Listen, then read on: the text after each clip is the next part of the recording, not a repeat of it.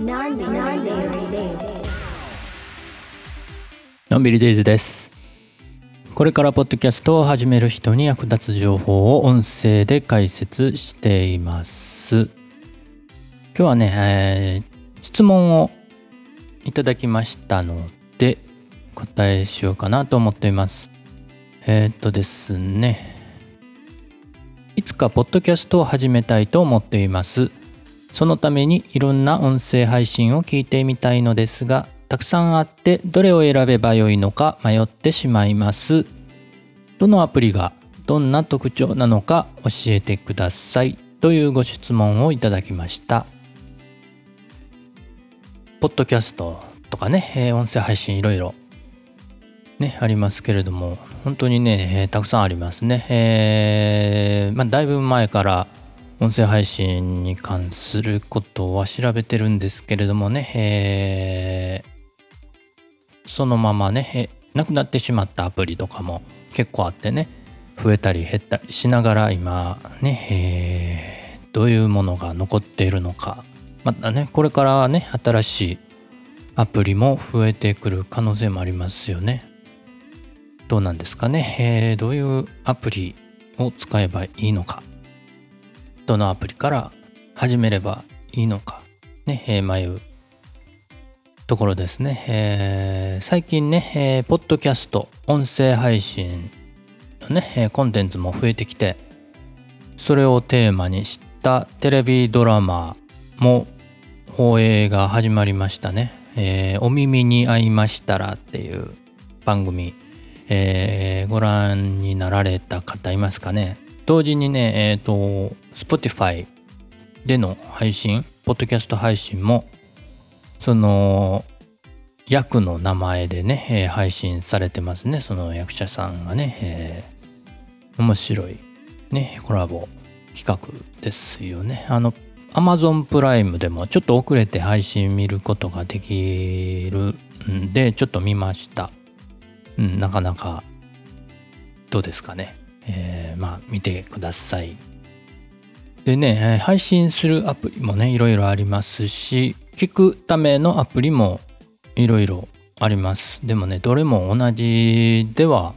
ないですね。まあ機能的に同じかもしれないんですけれどもまあどれがどんなアプリなのかちょっと整理してみようかなと思います。ということでねこれを聞くことであなたに最適な音声配信アプリを見つけるヒントになればいいかなと思っていますまあ実際ね自分自身でもね、えーポッドキャスト音声配信アプリね、えー動向がどう違うのかなというね、えーのを話そうかなと思ってたんですよ。うん、まとめてね。で考えてみたらそもそもねポッドキャストという言葉がそれほどあまり広く知られてないんじゃないかなとまだね今のところ。まあ知ってる人は当然のように知ってるんですけれども知らない人ね、えーの方がまだ多いの多いのかなと思います。でポッドキャスト含めてどんな音声コンテンツがあってどういうふうに分類できるのかなというのを整理してみました。自分なりにねこれはあの他の人の考えとはまたちょっと違うかもしれません。ので、えー私なりに考えた分類ということでご理解ください。大きくはね、え2つに分けることができると思います。一つはライブ配信同期コミュニケーションという形。もう一つは非ライブ。収録配信。これは非同期コミュニケーション。ね、えーこの2パターンに大きく分けることができるかなと。同期コミュニケーション非同期コミュニケーション。でね、えーわかりますかね、えー同期コミュニケーションというのはリアルタイムで配信者と受信者がコミュニケーションするようなもので例えば電話とかねチャットとかイメージしていただけるといいと思うんですけれどもまああの伝える方と聞く方あの受け取る方がリアルタイムにね、えーコミュニケーションする。一方非同期コミュニケーションの例とするならばメールとかね、えー、タイムラグがありますよね。配信伝える側と受け取る側にね時間的なラグがある。そういうものが非同期コミュニケーションですね。でこの2つねライブ配信と非ライブ配信。収録配信ですね。の2種類。2タイプに大きく分けることができると。ここまず押さえておきたいかなと思います。でねポッドキャストっていうのはね、えー、どっちなのか。これはまあ非同期ですね。収録配信なので非同期コミュニケーションに分類されます。その他はどうなんでしょう？最近ね、えー、ちょっと話題になってたらしい。クラブハウスとかねツイッタースペースというのありますね。聞いたことあるかなと思うんですけど。ねえー、私もあのー、やったことはないんですけれどもね、えー、耳にはよくします。どっちなのかなと。あと音声配信アプリと言われるものがねいくつかあります。 stand.fm とか。ラジオトークとかあと Voicy とかねそれはどこに分類できるのかなというところも考えてみたいと思います。ということでねまずね主要音声コンテンツメディアをライブ配信なのか収録配信なのかというところで分けてみたいと思います。いくつかね例を挙げてまずライブ配信はスタンド FM、ラジオトーク、で、Spotify のグリーンルームっていうのもありまして、あと Facebook ではライブオーディオルームっていうのがあります。で、先ほど言ったクラブハウス、Twitter スペース、これらがライブ配信になります。で、もう一つの収録配信はどれになるかというと、Apple Podcast、Spotify Podcast、Amazon Music Podcast、Google Podcast、アンカー、ヒマラヤ、ボイシー、ラジオトーク、スタンド FM。これが、まあ、主要なあ収録配信メディアかなと思います。でね、えー、さっきとね、被る部分ありますね。ライブ配信もできるし、収録配信もできるというものもあります。それが、えー、スタンド FM、ラジオトーク、Spotify。Spotify はまあアプリが分かれるんですけどね、えー、グリーンルームっていう別のアプリになるんですけれども、ライブ配信と収録配信の両方があるというのもありますね。ということでね、つまりね、ポッドキャット、ポストキャットってつい言ってしまいますけれども、ポッドキャスト、ポッドキャストですね。なかなかちょっと言いづらい。ね、えー、ポッドキャストは収録配信のことなのかというふうにちょっと思ってしまうんですけれどもそもそもねポッドキャストっていうのは Apple のワードでもあります。あの iPod っていうね、えー、ものありますよね。音楽聴いたりするね、えー、小さなミュージックプレイヤーとも言いますかね。そういうのありますよね。それでえー、ブロードキャスト放送を聞くからポッドキャストというふうに言われているものですね。これがねあの商標がね、どうなってんのかちょっとわかんないんですけれどもそのアップルが使ってたポッドキャストというものが他のね Google とか Spotify とかねえー、他でも使われるようになってるというね、えー、どうなんですかねこの辺商標。まあ過去にねあのなんか争うようなこともあったようなことも出てきましたけれども具体的なことはあんまり出てこないんでちょっとわかんないですね。普通にあの一般用語として、うん、皆さんポッドキャストという言葉を使われてるみたいですね。でね、そのポッドキャストなんですけれども、どういうものかっていうと、ね、えー、まあ、定義しないとね、えー、分かりにくいので、何をポッドキャストっていうのかなんですけれども、RSS というのがあります。これはね、コンテンツを更新しましたよという情報ですね。RSS。これを通して公開された音声コンテンツですね。えー、ポッドキャスト。RSS を流して配信する。で、RSS を受け取って配信する。この2つのパターンがあります。ややこしいですね、これね。だから RSS を流して配信する側としてはアンカー、ヒマラヤ、ラジオトークこれが今ね日本語で対応できてるのはその3つなのかなと思います。で一方 RSS そのね、えー、アンカーヒマラヤラジオトークから配信された RSS を受け取ってね、え一般に配信する側が4つ Apple Podcast、Spotify Podcast、Amazon Music Podcast、Google Podcast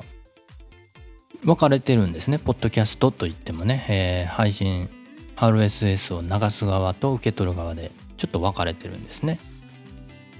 まあ分かりにくいのでちょっとあのー、別の例で例えてみるとするとですねテレビの場合でちょっとイメージしてもらおうかなと思うんですけれども RSS を流して配信する側っていうのは番組制作プロダクション。っていう感じ。で RSS を受け取って配信する側っていうのは番組の放送局。ね何々放送とかありますよね。そういうようなイメージで捉えていただけるといいのかなと。これ両方ないと成り立たないというふうに思ってもまあ実際はね、えー、制作側だけあのアンカーヒマラヤラジオトークも配信してるので、まあ、それだけでも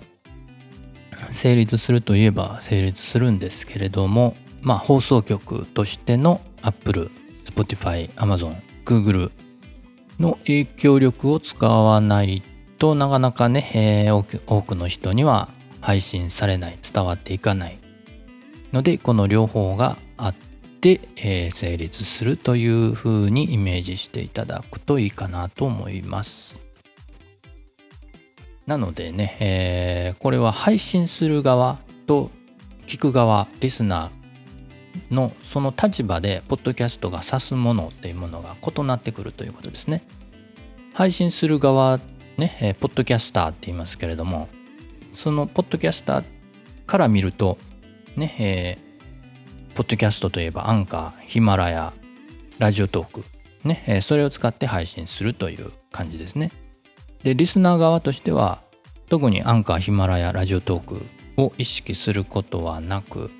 ね、えー、Apple Podcast、Spotify、Amazon Music、Google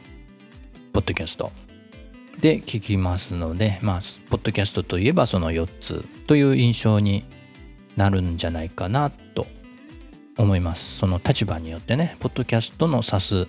ものがちょっと変わってくるのかなという感じですね。でね、えー、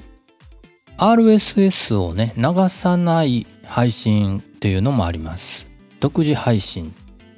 って言ったりするんですけれども、 Voicy とね、 stand.fm。これはね、2つは RSS を流さないですね。なので、これはポッドキャストとはちょっと、まあ、厳密に言うと言わない。ちょっと区別して独自配信アプリと考えます。これ正式にどういう名称があるのかはちょっとわかんないですけれども、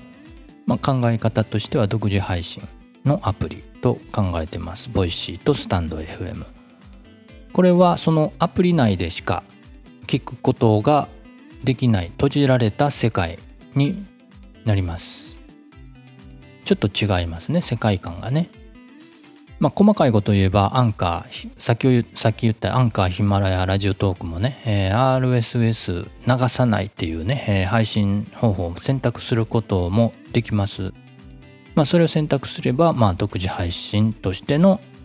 利用方法になるなります。ので、えー、まあ、使い方によりますけれども、まあ、一般的には Voicy とスタンド FM の2つが独自配信と考えています。アプリ内でしか聞くことができない独自配信で外に開かれた広い世界のポッドキャストまあこれはね、えー、どちらが良くてどちらが劣ってるという話じゃないんですね。それぞれにメリットデメリットがあります。まあそれはまた別の機会にお話ししますけれども。まあ以上のような感じで、え、分類できるのかなと思います。なので自分の立場としてね、えー、配信する側なのか聞く側なのかね、えー、によってちょっとイメージが変わってくるというふうに思います。最後にね、えー、まとめて、えー、リスト分類したリストをね、えー、音声配信、うん、メディアコンテンツのメディアね、えー、分類した状態で、えー、ちょっとブログの方にも掲載しておきますので、えー、あこういうものがあってあこういうふうに分類されてるんだというふうに理解していただくといいかなと思います。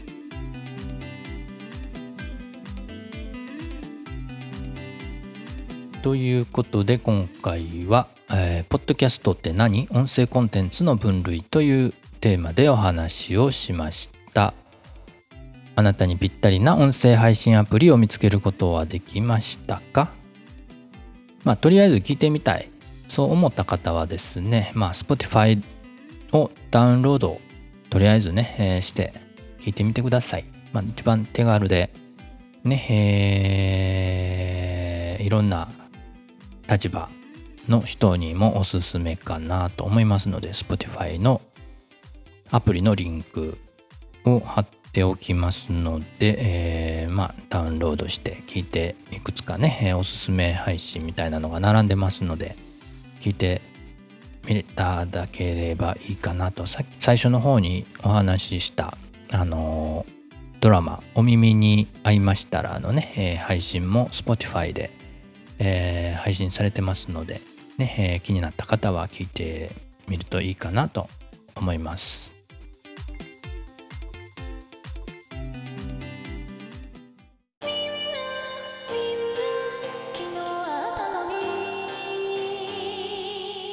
これからポッドキャストを始める人に役立つ情報コンテンツクリエイティブに関する情報ブロのブログの更新情報のんびりデイズからのお知らせなどをニュースレターでも配信しています今回の配信が役に立ったという方今後も聞いてみたいという方はポッドキャストのフォローおよびニュースレターのご登録もしていただけると嬉しいです今日も元気に楽しくのんびりデイズでした。